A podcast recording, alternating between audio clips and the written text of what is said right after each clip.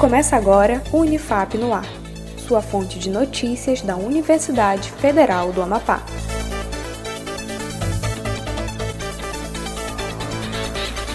Olá, eu sou Iago Fonseca. Você está ouvindo o Unifap no Ar, com as principais notícias, iniciativas e ações comunitárias da Unifap. Confira as notícias. Resultados pesquisa da Comissão Especial. A Comissão de Planejamento do Retorno Gradual das Atividades Acadêmicas da Unifap divulgou o resultado final da pesquisa realizada com os discentes, docentes e técnicos administrativos da universidade.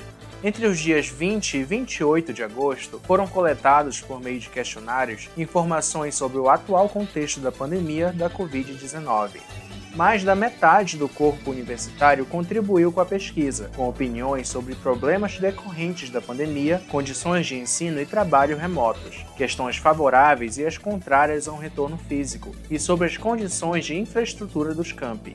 O compilado dos resultados obtidos pode ser consultado no site da Unifap, na página da Comissão Especial.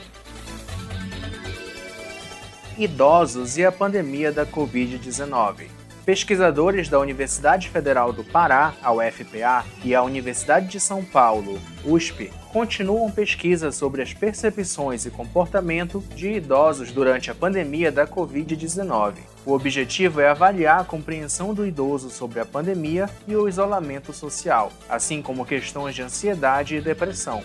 Os questionários do estudo e outras informações estão no site da Unifab. Setembro Azul.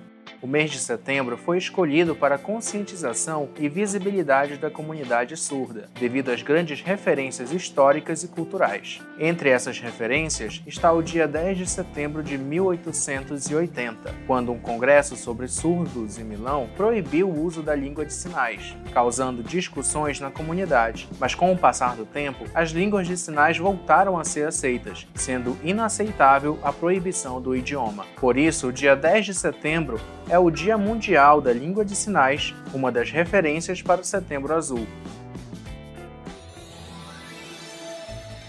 O Unifap no ar fica por aqui. Acompanhe os boletins no Spotify e nas redes sociais da Unifap, em @unifapoficial. Um ótimo dia para você e até mais! Acompanhe outras notícias no site da Unifap em unifap.br, uma produção da Assessoria Especial da Reitoria, a CESP, e Escritório Modelo Unifap Notícias, em parceria com a Rádio Assembleia 93.9 FM.